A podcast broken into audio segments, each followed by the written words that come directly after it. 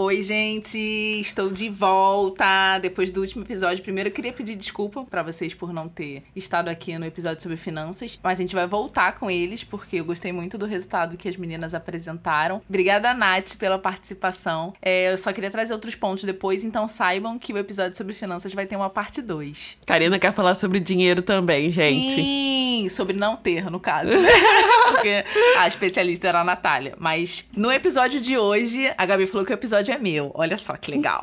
no episódio de hoje a gente vai falar sobre a escrita descolonizada. Vai falar sobre a nossa relação com as escritas de mulheres negras, de pessoas indígenas ou de outras nacionalidades que não a colonizadora, que não uma escrita eurocêntrica ou uma escrita que seja hegemônica. Sim, a gente vai falar um pouco sobre a nossa trajetória também é, em relação aos livros, como a gente começou a ler, porque eu também não tive uma trajetória tão natural assim em relação aos livros. Falar das dificuldades e, e também pontuar algumas questões que a gente considera relevantes nesse sentido. Cá, como o episódio é seu, eu vou começar perguntando, como sempre, o que seria essa escrita descolonizadora ou essa leitura, né, de escritas descolonizadoras. E também, assim, a importância que você vê nisso. Eu tenho também, eu, eu vou dar meu pitaco com certeza. Então, primeiro que essa palavra eu descobri com a Grada Quilomba. Ela acabou de lançar um livro pela editora Cobogó, que ficou no, em primeiro lugar dos mais vendidos na Flip desse ano, que acabou de acabar. E Mas eu tenho contato com ela há pelo menos dois anos, através de artigos ou entrevistas que ela já deu e eu achei pela internet. E essa palavra descolonização eu descobri através dela, que seria, e aí eu tô dando uma explicação muito baseada no meu entendimento. É, seria priorizar ou então se ver nas narrativas que você lê, sabe? Nossa. Priorizar. É. Ai, é, não, já, já, pra mim já foi.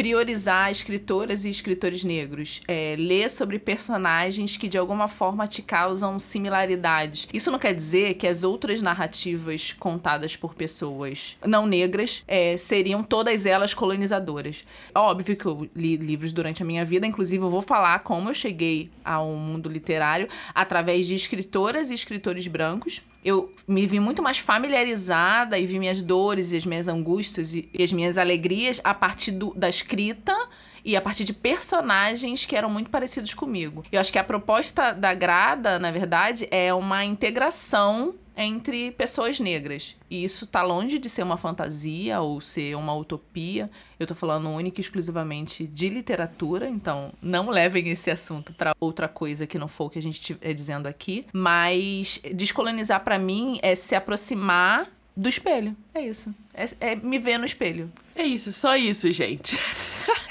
Eu amo como você fala, tipo, Ai, gente, é isso, assim.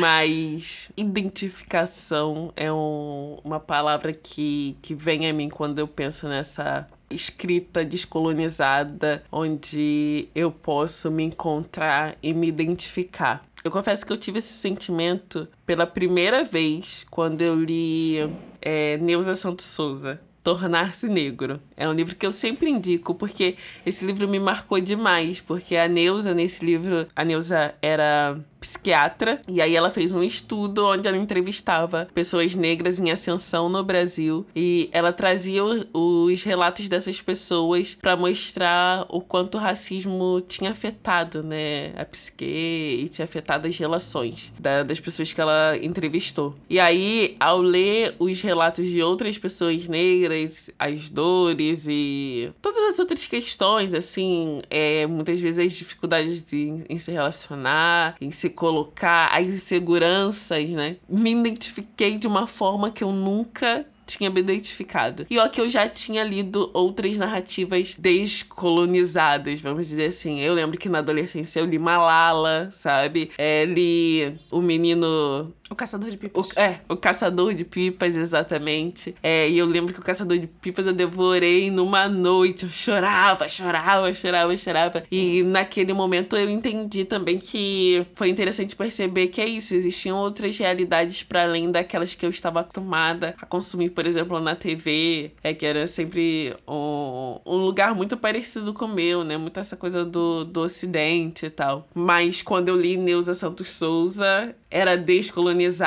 e era eu, assim, era falando comigo, era a minha história. Sim. Eu não li o livro, porque na verdade eu tive contato com a obra da Neuza, acho que em 2009. Foi o primeiro grupo de estudos negros que eu participei. E aí a gente conseguia material na internet também, então era dois capítulos, três capítulos, e a gente ia se aprofundando e lia o mesmo pouco de conteúdo que a gente tinha acesso infinitas vezes, até meio que esgotar a discussão. E é, é bem no sentido do que você falou, Gabi, é perceber que a possibilidade de contar histórias de se ver nessas histórias, de se ver como produtor, de se ver como escritor, de se ver como protagonista de uma história é algo que foi negado pra gente o tempo inteiro, assim. E aí eu vejo um paralelo para poder contar um pouco de como se deu a minha a minha aproximação com a literatura, que difere de tudo que eu tô falando até agora. Por exemplo, no meu ensino fundamental eu não tive é, acesso ou não lembro, não tenho memória de professores pedindo livros paradidáticos. Então, na escola eu fazia o que a escola mandava naquele espaço. Eu não chegava em casa e lia alguma coisa. Não era é, alguma obrigação escolar. E aí eu moro num, numa, num quintal de família onde tem, tinha, né? Uma das minhas primas faleceu há pouco tempo, cerca de um ano atrás. E elas duas estavam com livros o tempo inteiro, para cima e para baixo. E eu devia ter uns, talvez 12, 13 anos. E aquilo me deu um estalo, tipo, cara, deve ser alguma coisa muito boa, porque elas estão com livros o tempo inteiro. E aí eu fui na casa delas e pedi para poder ler alguma coisa. E era livros de banca de jornal. Não sei se vocês que ouvem a gente, a geração millennium, sabe o que é livros de banca de jornal. Mas é esses livros que têm as narrativas exatamente igual. Eles se chamavam, tinham o nome de mulheres, Júlia, Bianca, Sabrina saíam as pencas, tinham vários, vários, vários, e a estrutura narrativa do livro era sempre a mesma. Uma mulher que se apaixonava por um cara, tinha um problema, passavam por um grande problema, ou uma traição do cara, ou a família de um ou outro que não queria eles dois juntos, e no, no final eles ficavam juntos. Então era o que a gente costuma categorizar de romance água com açúcar. Eu devo, por baixo, ter lido mais de mil livros desse tipo. Eu não acredito. Por baixo porque era extremamente viciante. E mesmo sabendo que a narrativa era igual, era a única coisa que chegava na minha mão. E aí eu devia ter 13 anos, 14 anos, Passaram-se alguns anos, mais de mil livros. As minhas primas frequentavam feiras, então elas liam, e aí o que elas gostavam, elas deixavam separado, e o que elas não gostavam, elas iam na feira trocar. Então não era problema assim, não tenho dinheiro. Na feira você trocava dois livros por um, então você sempre tinha. Tinha uma quantidade menor, óbvio, né? Já que você tá dando dois e recebendo um só, mas você sempre tinha livros novos. E aí quando eu consegui sair desse hall, que me abriu a cabeça, tipo, cara, existe gente contando história que não a televisão, sabe? E aí eu comecei a ler Crepúsculo. Uhum. Li os quatro livros de Crepúsculo. E depois comecei a ler essas séries juvenis. Que minhas primas são mais velhas do que eu, mas elas era o tipo de narrativa que elas gostavam. E aí eu comecei a participar de grupo de estudos. E aí comecei a entender que o que eu lia era entretenimento e eu tava buscando alguma coisa que até aquele momento eu não sabia o que era. E logo depois, tipo, logo depois, seis anos se passaram, sete anos se passaram eu entrei em contato com a narrativa de mulheres negras. E aí pense no meme, cabum! Foi assim que minha cabeça ficou destrambelhada. Eu queria muito pontuar duas coisas da sua história. E aí eu quero trazer uma reflexão para outras pessoas a partir disso. Primeiro que você pode começar a ler em qualquer etapa da sua vida, sabe? Você pode tomar gosto por uma narrativa em qualquer etapa da sua vida. O que acontece é que muitas vezes a gente tenta ler o que a gente não se identifica, o que não chama a nossa atenção, e aí a gente cria uma barreira, estabelece que não gosta de ler, sabe? Eu não gosto de ler e ponto. É, eu sei que algumas pessoas têm mais dificuldade em ter o hábito da, da leitura, assim, mas eu acho que um grande problema é como a gente é apresentado para essa leitura, sabe? Às vezes a gente já é apresentado como uma coisa chata que a gente vai ter que gastar o nosso tempo fazendo. E quando você fala que você leu mais de mil livros dessas histórias, eu eu entendo também que são histórias muito próximas da nossa realidade. E aí, ah, tem sempre o mesmo desfecho? Sim, tem sempre o mesmo, o mesmo desfecho. Mas você consegue ver a sua vizinha sendo traída pelo marido e eles fazendo as pazes ou qualquer coisa desse tipo. Então, naquele momento, pra uma pessoa que não tinha tido o estímulo, sei lá, desde a infância para isso, aquilo te chamou a atenção. E por isso,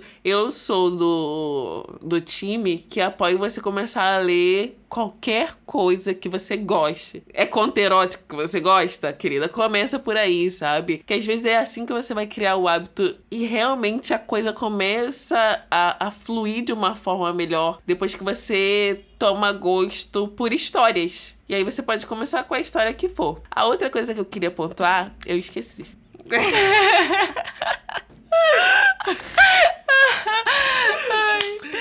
Daqui a pouco, em algum momento, Ai, vai voltar. Ai, meu Deus, esqueci totalmente. Eu tenho que anotar. Mas agora é minha vez, Gabriela, de fazer a pergunta: como você começou a ler? A ler? Sabe que eu não lembro? Eu não lembro. A minha mãe sempre falou que eu era uma louca por ler, né? Assim, é. Eu me alfabetizei antes da idade, antes de entrar na alfa eu já sabia ler e tal. E ela falava, Gabi, quando você começou a ler, você queria ler tudo, tudo, tudo. A gente passava no ônibus, aí você queria ler, tipo, as coisas do lado de fora. E aí, se passava rápido, você ficava triste porque você não tinha conseguido ler e etc. Ok, e, e assim, e eu sinto que a minha mãe, principalmente, tentou muito me estimular nesse sentido da leitura. O meu pai sempre gostou muito de ler. Minha mãe reclama disso agora, eles estão mais velhos, gente. E aí sabe aquelas reclamações? Minha mãe me liga e fala: Eu vou levar um livro pro seu pai, porque esse homem lia a beça quando eu conheci ele. Agora ele tá lendo mais nada. Aí ela lembrou, levou outro dia o livro do Lázaro, falando: Não, seu pai precisa ler para se distrair, não sei o quê. E aí, sempre, lá em casa, sempre teve essa história de: Ah, tem que ler, tem que gostar de ler, tem que gostar de ler. Mas eu não lembro de nenhuma fase minha criança gostando de, le de leitura, assim, de ler e tal, de parar ali. Gostava muito de televisão, novela mexicana, vi todas. Gostava muito de, disso, assim, de outros tipos de entretenimento. Na adolescência, eu comecei a ler mais, bem mais por conta da igreja. E aí eu era uma estudiosa bíblica. Todo mundo da minha igreja já, já me conhecia por isso, assim. Eu li a Bíblia umas três vezes, pelo menos, toda e tal. Tipo, é, eu gostava de pesquisar, então isso me estimulou muito a começar a ler. E aí eu comecei a ler também livros relacionados à religião, à autoajuda, entre aspas. Depois eu comecei a ir para essas coisas que eu achava interessante. Tipo, eu gostava, ah, conheci a história da Malala, vou ler o livro da Malala. Ou conheci alguém na escola, tinha. Ah, o menino do pijama listrado também li, vi o vídeo, aí quis ler o livro. É, também li O Caçador de Pipas. Essas histórias me chamavam a atenção. Sempre drama. E lembrei a outra coisa que eu ia pontuar a partir da sua narrativa. é que, ao contrário de você, que ah, falou, ah, eu gostava de Crepúsculo e tal, e de histórias de romance.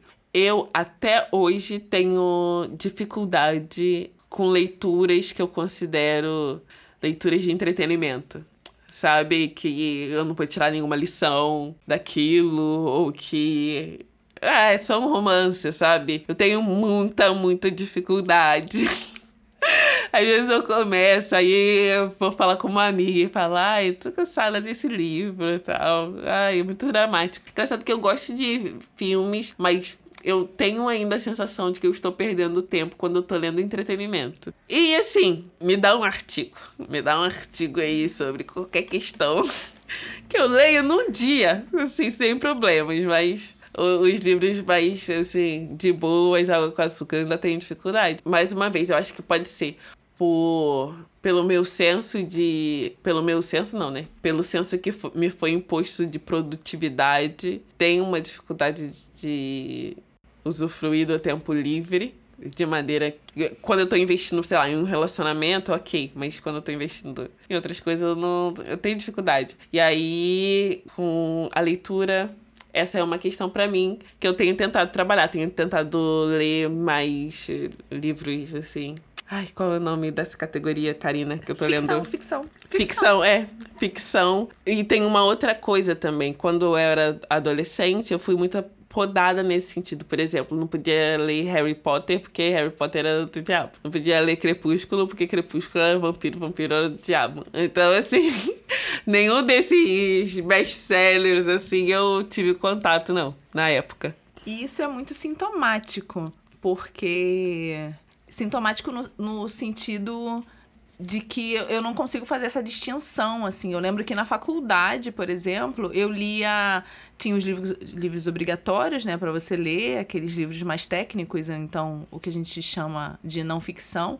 Mas para me dar uma desopilação, assim. Eu, eu também sei, sou uma pessoa que consumo muito audiovisual. Mas para desopilar, eu sempre ia pro, pra ficção, sabe? Eu sempre ia para alguma coisa que me tirasse da minha realidade, que, que fosse meio que uma válvula de escape, assim. E aí, é, voltando ao ponto onde eu entendi que, ou que começou a fazer sentido para mim gastar meu tempo, ou melhor, investir meu tempo em escritas não colonizadoras, escritas feitas, produzidas e narradas por mulheres negras, homens negros ou pessoas não brancas, eu me joguei de cabeça nisso, assim. Eu acho que é, eu, eu defini semana passada no meu trabalho e defini de uma forma consciente, porque eu acho que estava no meu inconsciente, que não que eu não vá ler nunca mais, mas que a minha prioridade, há pelo menos uns dois, três anos, é ler mulheres negras e homens negros. É, isso gerou um, um atrito entre eu e as pessoas do trabalho, porque como a gente trabalha numa livraria, é, algumas pessoas têm aquela noção de que você precisa ler algumas coisas. Para você ser um livreiro, você precisa ler algumas coisas. E como o tempo é a única coisa que eu tenho na vida, e ele é finito, né? Eu tenho um tempo de vida finito, eu me dedico há cerca de dois, três anos à escrita e à narrativa de mulheres e homens negros e de pessoas não brancas. Eu não tenho uma rotina de leitura. Na verdade, eu nunca consegui fazer isso. Tipo, antes de ler, antes de dormir, eu vou ler 20 páginas de um livro. Não, às vezes, dependendo do meu ritmo de vida, dependendo das coisas que eu tenho que dar conta, às vezes eu passo uma semana sem botar a mão no livro. E às vezes, quando eu boto a mão no livro, eu passo seis horas lendo direto. Então, assim, não existe uma rotina. Não existe uma coisa tipo, ah, eu leio na hora do meu café da manhã. Ah, eu leio antes de dormir. Ah, eu leio. Não, varia e varia de, de acordo com o tempo que eu tenho disponível. Mas enquanto eu tô falando aqui, eu tô pensando assim, tipo, eu posso fazer uma lista extensa. É porque meu Instagram é fechado, gente. Então, assim, todas as vezes que vocês vierem pelo, pelo podcast e vocês chegarem lá, manda uma mensagem avisando: Ah, Karina, vem pelo podcast. Porque aí eu abro, eu abro não, eu aceito a solicitação, porque ele é fechado. E é lá que eu dou as dicas de literatura, assim. As dicas, as coisas que eu leio ou que eu preciso compartilhar, as coisas que eu tô consumindo. Não vou nem comentar sobre isso. é uma questão de segurança, Gabi. É uma questão de segurança. E não é segurança de dados nem nada disso, não. É segurança pessoal. Ok. Não, mas eu, eu é acho sério. que você podia criar um perfil só com as indicações, né, Karina? Sim, seria uma boa, mas vai dar trabalho. E aí eu tô pela lei do menor esforço. Não sei se vocês sabem, se não sabem, procure. Lei do menor esforço. Mas voltando à literatura. A gente decidiu, na verdade, falar sobre isso, sobre livros, porque eu acredito, primeiro, que a minha missão na Terra é compartilhar com conhecimento. Eu sou uma das poucas pessoas da minha família que teve acesso a tantos meios culturais e tantas formas de educação, e o livro é uma delas. Eu não estou dizendo que é a única, eu estou dizendo que é uma delas. E aí eu acredito que o conhecimento que eu adquiro não pode morrer comigo, sabe? Que ele pode e merece, e deve, merece, porque eu mereci. Não.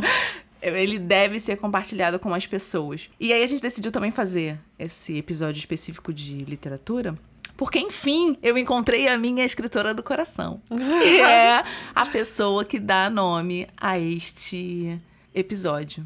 É, a Grada Quilomba ficou em primeiro lugar na, na lista dos mais vendidos da Flip. Eu não pude ir pra Flip porque eu tava trabalhando, mas eu fui pra palestra que ela teve, que foi linda, com a Conceição Evaristo, com a Flávia Oliveira e mediada pela Ana Paula Lisboa. Conceição Evaristo. Tá aí. Olhos d'água.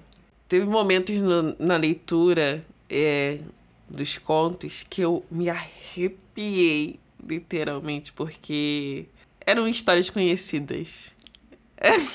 Sim. Eu costumo dizer que a escrita da Conceição ela é visceral, assim. Eu li Becos de Memória, eu li o Histórias. Eu vou lembrar do nome, que é o penúltimo livro que ela lançou, se eu não me engano. Mas o Olhos d'Água. Nossa, é uma parada assim de doer a cabeça, de encher a sua cabeça de informação, porque é muito parecido com as histórias que você já vive ou que você já escutou. Cada conto é um conto, é, não é uma, um livro de prosa que você lê de uma, uma força, de uma, de uma corrida, né? Você faz uma leitura corrida, então é um livro de contos. É necessário um respiro entre todos eles. Sim! Pelo amor de Deus, sim. E eu fico muito encantada com a Conceição. E, eu, e esse é um livro que eu costumo indicar para quem fala que ah, eu não sou muito chegada à leitura e etc. É, eu gosto de livro de conto, sabe? Porque eu acho que te dá te traz um pouco dessa sensação dos livros de de ai, gente, qual o nome que você falou que você começou? De negócio que vem de revista. Banca de jornal? Isso. Eu acho que traz um pouco dessa sensação do livro de banca de jornal, no sentido de que são histórias curtas, que você se envolve e que tem um desfecho rápido. Para quem tá tentando começar a ler, eu acho que que essa pegada é mais simples do que tentar acompanhar uma história com 200 páginas, sabe? Sim, com certeza. Com certeza. Os contos, eles, na verdade, eles não são mais fáceis. Porque é isso. O, tudo que você não vai ver nesse livro da Conceição é facilidade. Mas eles, é isso, eles cativam porque eles são mais curtos e aí você pode ler entre uma coisa e outra se você tiver uma vida Exato. muito corrida. Você pode usar livros de contos para conhecer um escritor específico e é isso, de repente você vai comprar uma narrativa de romance dele, uma narrativa de prosa, e ele vai ser muito denso e aí de repente você pode não gostar ou não se interessar. Então, eu super indico os livros de conto, super indico Conceição Evaristo. E aí eu achei aqui, o penúltimo livro dela que eu li foi o Histórias de Leves Enganos e Parecenças, que é lindíssimo. E tem uma parte aqui que aí eu preciso ler, só essa partezinha. Das águas e seus mistérios muito aprendi. O maior aprendizado deles foi entender a força do silêncio. Não esqueci a fala, como também não me deslembrei o gesto. Quem usa deslembrei, gente? Isso é muito poeta. Muito poeta. Entretanto, nas histórias, falas e silêncios moram juntos, e às vezes um pisa no pé do outro. O silêncio e o grito se trombam. Na chuva, houve quem escapou das torrentes concebendo sua própria salvação.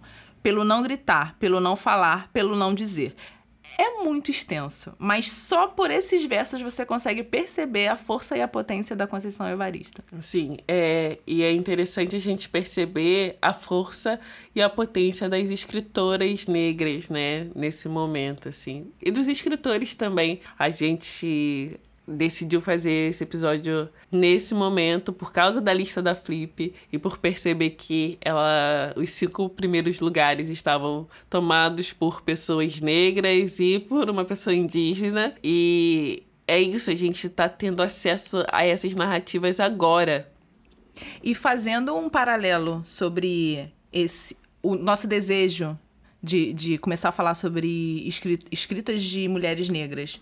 A primeira, a lista da Flip que saiu com os cinco livros mais vendidos dos cinco, quatro são de pessoas negras e uma pessoa indígena. Na Suplemento Pernambuco de junho, a Fernanda Miranda estava fazendo uma pesquisa de doutorado e ela trouxe uns números que são bem interessantes. Eu vou juntar esses números que ela trouxe com a Flip a partir de um artigo chamado O Arraiá da Branquitude, que foi escrito pela professora Giovanna Xavier. Antes de eu falar disso, eu vou falar dos números. A Fernanda fez um levantamento e aí ela levantou que entre 1859 e 2006, somente 11 romances de escritoras negras foram publicados. 11 romances. Eu não tô falando que só foram 11 romances escritos. Foram 11 romances publicados. publicados. E aí você Existe um hiato aí entre o interesse das editoras, a grande produção de mulheres negras e de, de pessoas negras que vão sendo feitas, estão sendo, né, feitas há muito tempo. E aí ela tira a primeira parte do, do da pesquisa foi de 1859 a 2006 e depois ela mapeia de 2006 ao outono de 2019. 2006, se eu não me engano, foi o ano que foi lançado a primeira edição de Um Defeito de Cor que é o livro da minha vida. Se vocês não conhecem Ana Maria Gonçalves, por favor, corrijam esta falha de caráter. Somente isso que eu deixo. É o livro que eu nunca consegui acabar de ler. eu adoro a forma como eu e a Gabi somos pessoas muito diferentes. Isso é incrível incrível. E aí ela faz essa, esse mapeamento de 2006 até 2019 e ela levanta que 17 narrativas ficcionais de autoras negras brasileiras foram lançadas. 17 em 13 anos. São seis livros a mais do que o primeiro levantamento, mas ainda assim há uma discrepância absurda entre o número de livros lançados por, pelas editoras e a produção crescente de escritoras negras brasileiras. Eu vou fazer uma leve é, rememoração do quão importante é ter entre os cinco primeiros livros mais vendidos da Flip quatro, quatro pessoas negras e uma pessoa indígena. Giovanna Xavier é uma pesquisadora, historiadora, doutora em história, se não me engano. Ela é responsável pelo, pelo um grupo de estudo de mulheres negras na UFRJ. E ela, na Flip de 2016, numa flip passada, eu não sei se foi 2016 ou 2017, ela lançou uma carta aberta à flip chamada Raia da Branquitude, onde ela questionava a pouca presença de pessoas negras no quadro de autores, a pouca presença de mulheres negras. E, paralelamente, a Flip fizeram uma é, Casa de Mulheres Insubmissas, se eu não me engano, que contou com todo aparato e chamou, inclusive, Conceição Evaristo, que tem uma fala muito interessante de não querer ser colocada como a única escritora negra, de não ser a exceção que confirme a regra. Sim. Ela já falou isso algumas vezes e é nessa mesa que ela participou com a Flávia Oliveira e com a Grada, mediada pela Ana Paula Lisboa na FLUP, ela deixou isso bem claro de novo. Eu não quero ser a exceção que confirme, confirme a regra. Teve essa essa essa mesa de mulheres negras off-flip, off -flip, que eu acho que foi mesa de mulheres insubmissas. E aí parece flip. que... Me... É. Traduz flip aí. É Feira Literária Internacional de Paraty. Ok. Que acontece uma vez ao ano em Paraty. É, geralmente no mês de julho, que é férias escolares. Dura é, quatro dias. É de, às vezes cinco, né? Começa a quarta, vai até domingo. E é uma feira, é a maior feira literária do país, em número, em audiência, em, em popularidade, em público. E havia um hiato gigantesco porque simplesmente não tinha, não tinha, não eram convidadas mulheres negras. E a Giovana apontou esse, esse, essa particularidade. Isso é uma grande ironia. É com essa carta aberta chamada Raiada da Branquitude. Inclusive, a Giovana acabou de lançar um livro chamado Você Pode Substituir Mulheres Negras como Objeto de Pesquisa por mulheres negras contando, contando a sua, própria, própria história. história. Ela acabou de lançar pela editora Malê e tem essa, essa carta aberta a Flip ou o Raiá da Branquitude nesse livro. Indico muito. E ela levantou essa particularidade, tipo, a gente está produzindo, a gente está fazendo e vocês simplesmente não convidam, vocês preferem deixar a gente de fora. Passa-se alguns anos e aí na lista de primeiro lugar está uma mulher negra que teve sua obra lançada 10 anos atrás e somente agora alguma editora se interessou em traduzi-la pro português. Em segundo lugar, eu tô com a lista aqui. E eu acho que a. Inclusive, eu dei de presente pra Gabi. Sim, trouxe de presente hoje. Sim, tratamos amigos da melhor forma possível, Sim. dando livros. É, tem o Fique Comigo, da Iabayomi Adebayo, que esse você leu, Gabi. Eu li, eu sei. ele é... O, o romance que eu li. Ah. Estupendo. Sim, sim. Ele é estupendo porque fala de uma coisa que a gente quer muito, que é o quê? Bebês! bebês. Bebês. Queremos bebês. Então disse pra quando? É, pelo amor de Deus. Não Mas escuta isso, bebês. crush. Meu Deus. É, mas ela traz uma narrativa que acontece na Nigéria de 1980 onde uma mulher tem que abrir mão de alguma coisa, e essa alguma coisa vocês vão ter que ler o livro, em prol da sua família. É o livro que já entrou pro top 10 da minha vida, assim. Eu fiquei muito feliz quando eu soube que a, e a Bayomi ia vir. Fiquei muito triste por não ter podido ir pra Flip mas fiquei muito feliz por ela ter vindo. Em terceiro lugar, tem o Ideias para Adiar o Fim do Mundo, do Ailton Krenak, que a gente vai fechar esse podcast com uma fala dele que é estupenda. É um Sim. livro bem pequenininho, feito por uma série de palestras que ele fez quando ele foi a Portugal, então vale muito a pena. Tem o quarto, que é chamado Também os Brancos Sabem Dançar, e esse livro eu comprei na Cultura. Fui pra livraria sem ter uma lista de livros e aí fui procurar os autores negros. E aí olhei esse nome e falei: eita, alguém aí tá ironizando aí o negócio. Também os brancos sabem dançar do Calaf Palanga. Que ele fala simplesmente da história do Kuduro. Ele, além de ser escritor, ele é DJ e ele fala, narra um romance no sentido de é uma história ficcional, de forma lindamente concatenando a história com a música. E o quinto livro é O Meu Pequeno País, do Gael Fayá,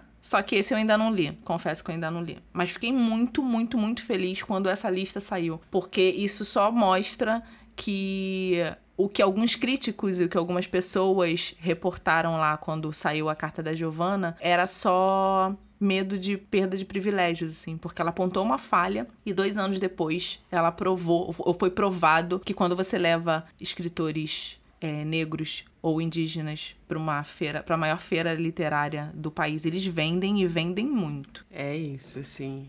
Você acha que esse movimento de consumo de literatura escrita por pessoas negras, ela parte de pessoas negras também? Ou é só aquele público, porque o público da Flip majoritariamente é um público branco e aí são essas pessoas que estão interessadas em novas narrativas? Ou tem mais gente preta lá também na Flip ocupando aquele espaço agora, sem ser escritores e tal, pessoas que estão indo lá para para consumir né, os conteúdos.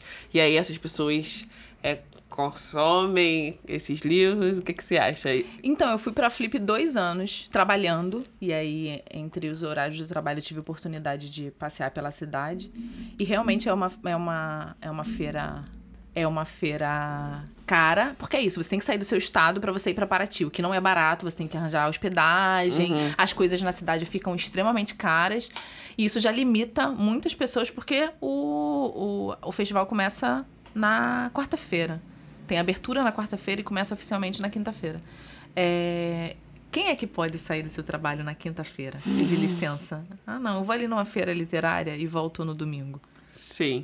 Então, isso já limita bastante pessoas. É, acredito que esse ano, e aí eu tô falando agora de alguém que viu a repercussão toda por fora, porque eu não participei desse ano, mas acredito que esse ano a incidência de pessoas negras tenha sido maior, até por causa da vinda da grada pro, pro Brasil, que era algo esperado há muito tempo, mas a partir da minha perspectiva e do meu olhar enquanto alguém responsável pela mesa de pensadores negros na livraria em que eu trabalho, eu vejo que o acesso, ou quem se aproxima, ou quem tem interesse por aquela literatura, isso precisa ser muito desmistificado, porque é isso, se eu posso ler Clarice Lispector, outras pessoas, ou pessoas brancas, podem ler Ana Maria Gonçalves, sabe? Não sim, existe uma desculpa de sim, sim, a narrativa negra é muito dolorida para mim, não estou disponível a isso isso. É isso. O que eu vejo na livraria é que na mesa onde eu tomo conta, onde tem pensadores negros e pensadores, pensadoras negras, é, a maior incidência, a maior, é, é, o maior desejo, os maiores leitores são pessoas negras. Sim, eu entendo, mas eu acho que é muito, muito importante isso que você falou, sabe? É porque a escrita branca, ela é entendida como a escrita universal, sabe? A história branca é a história universal. A gente sempre consumiu. E aí, quando você você pega autores negros, muitas vezes as histórias causam um afastamento no sentido de, ah, eu não consigo me colocar no lugar dessa personagem, porque não é a minha realidade. Essa Queri... é a desculpa. É, querida, é esse é o seu momento de tentar treinar empatia, de tentar se colocar. É, é, é, quase o lugar. Não vou nem falar que é o lugar da fantasia, porque não é. São realidades diferentes. Mas é esse o momento de você treinar, sabe? E de você minimamente tentar entender a narrativa do outro. Porque hoje, quando a gente fala sobre estudos da branquitude, né? Da necessidade de estudar é, a forma como a pessoa branca age, tudo sobre negritude, a gente tem um monte. Sim, com certeza. A gente percebe que a gente tem muito mais empatia pelo corpo branco, porque é um corpo que a gente sempre viu como universal e que a gente sempre consumiu as histórias. Então a gente precisa também desse esforço do outro lado, nesse sentido de, ei, eu preciso me treinar a entender esse outro corpo como um corpo que merece a minha atenção, que eu mereço conhecer como se sente, como percebe o mundo. Sim, sim, isso é muito importante e isso foi falado numa mesa que eu fui da Flup, acho que foi do ano passado. A Flup é Feira Literária das Periferias, que a Ana Maria Gonçalves e o Giovanni Martins estavam na mesa e a Ana levantou essa questão. Ela falou que uma vez perguntaram para ela porque ela só escrevia para pessoas negras. E ela falou: peraí, acho que tá correndo um grande problema aqui. Eu não escrevo só para as pessoas negras. Eu escrevo a partir da minha subjetividade, mas eu escrevo pra, para as pessoas. A Clarice Lispector escreve, escreveu para pessoas. Ela não escreve para pessoas brancas. Sim. Ela escreve, e isso é muito bom pontuar, porque nos estudos de branquitude isso é pontuado o tempo inteiro. As pessoas brancas, elas também partem de um princípio, elas não partem da neutralidade. Sim. Elas partem das suas próprias subjetividades. E óbvio que a Clarice vai escrever é, e vai ter, talvez, é, mais empatia nas suas histórias, ou mais identificação nas suas histórias de pessoas brancas. Mas ela não escreve para pessoas brancas, ela escreve para pessoas. Então por que Ana Maria Gonçalves escreveria para pessoas negras? Não, ela escreve para pessoas. E aí eu concordo muito com o que a Gabi falou sobre o exercício de empatia. Eu posso me identificar com uma escritora francesa, eu posso me identificar com a leitura de uma escritora espanhola, com a leitura de uma escritora portuguesa, que inclusive agrada, é uma escritora portuguesa, metade, metade portuguesa, metade são tomense. E por que esse exercício contrário não pode ser feito? E você pode não se identificar com uma escritora negra também. Sim, com, sim. A, com a escrita de uma escritora negra. Com certeza! Isso a gente vai tratar num outro episódio, que eu não sei se vai sair antes ou depois desse, sobre séries, né? Sobre essa questão do. Ei, pode ser uma série totalmente produzida por uma pessoa negra e eu não gostar. Sim. E tá tudo sim, bem sim. também. É porque a gente também tá falando sobre a multiplicidade das pessoas negras, né? Sim. Nós não somos um monolito e não somos uma coisa só. Existem pessoas negras que se encontram na negritude, mas pensam di- e divergem de diversas outras formas. Inclusive, nas formas narrativas, as divergências vão acontecer. Isso não pode ser um problema. Exato. Estamos chegando ao fim, porque eu acho que a gente se entusiasmou um pouco. Esse episódio vai ficar um pouquinho maior do que todos os outros que a gente já fez. Sim. E chegando ao fim, eu queria. Meu lugar de fala. Pelo amor de Deus, essa menina tá muito afrontosa. É o lugar de fala da Karina.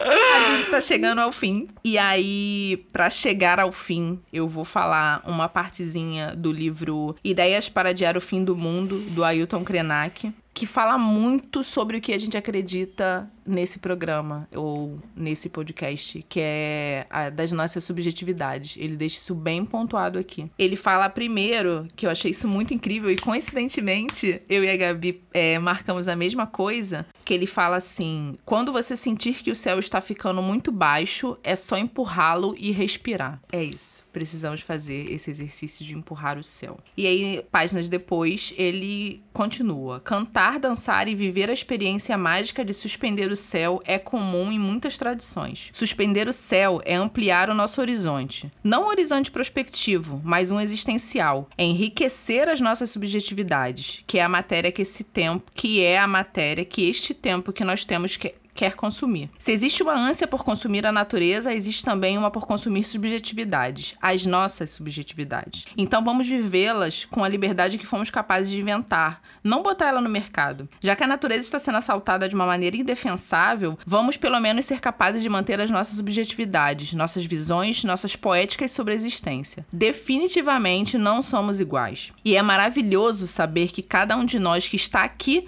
é diferente do outro, como constelações. O fato de podermos compartilhar esse espaço, de estarmos juntos viajando, não significa que somos iguais. Significa exatamente que somos capazes de atrair uns aos outros pelas nossas diferenças. Que deveremos guiar o nosso roteiro de vida. Ter, diversidade, ter diversidade não é não é, é, não isso de uma humanidade com o mesmo protocolo, porque isso até agora foi só uma maneira de homogeneizar e tirar nossa alegria de estar vivo. Ailton Krenak em Ideias para Adiar o Fim do Mundo. Eu espero que vocês tenham gostado desse episódio. A gente fez muito no intuito de tentar estimular essa vontade em vocês, sabe? De conhecerem novas narrativas, novas histórias. Assim como você escuta esse podcast e se identifica, você pode encontrar uma escritura ou um livro onde você vai olhar e vai falar: caramba, poderia ser eu essa personagem.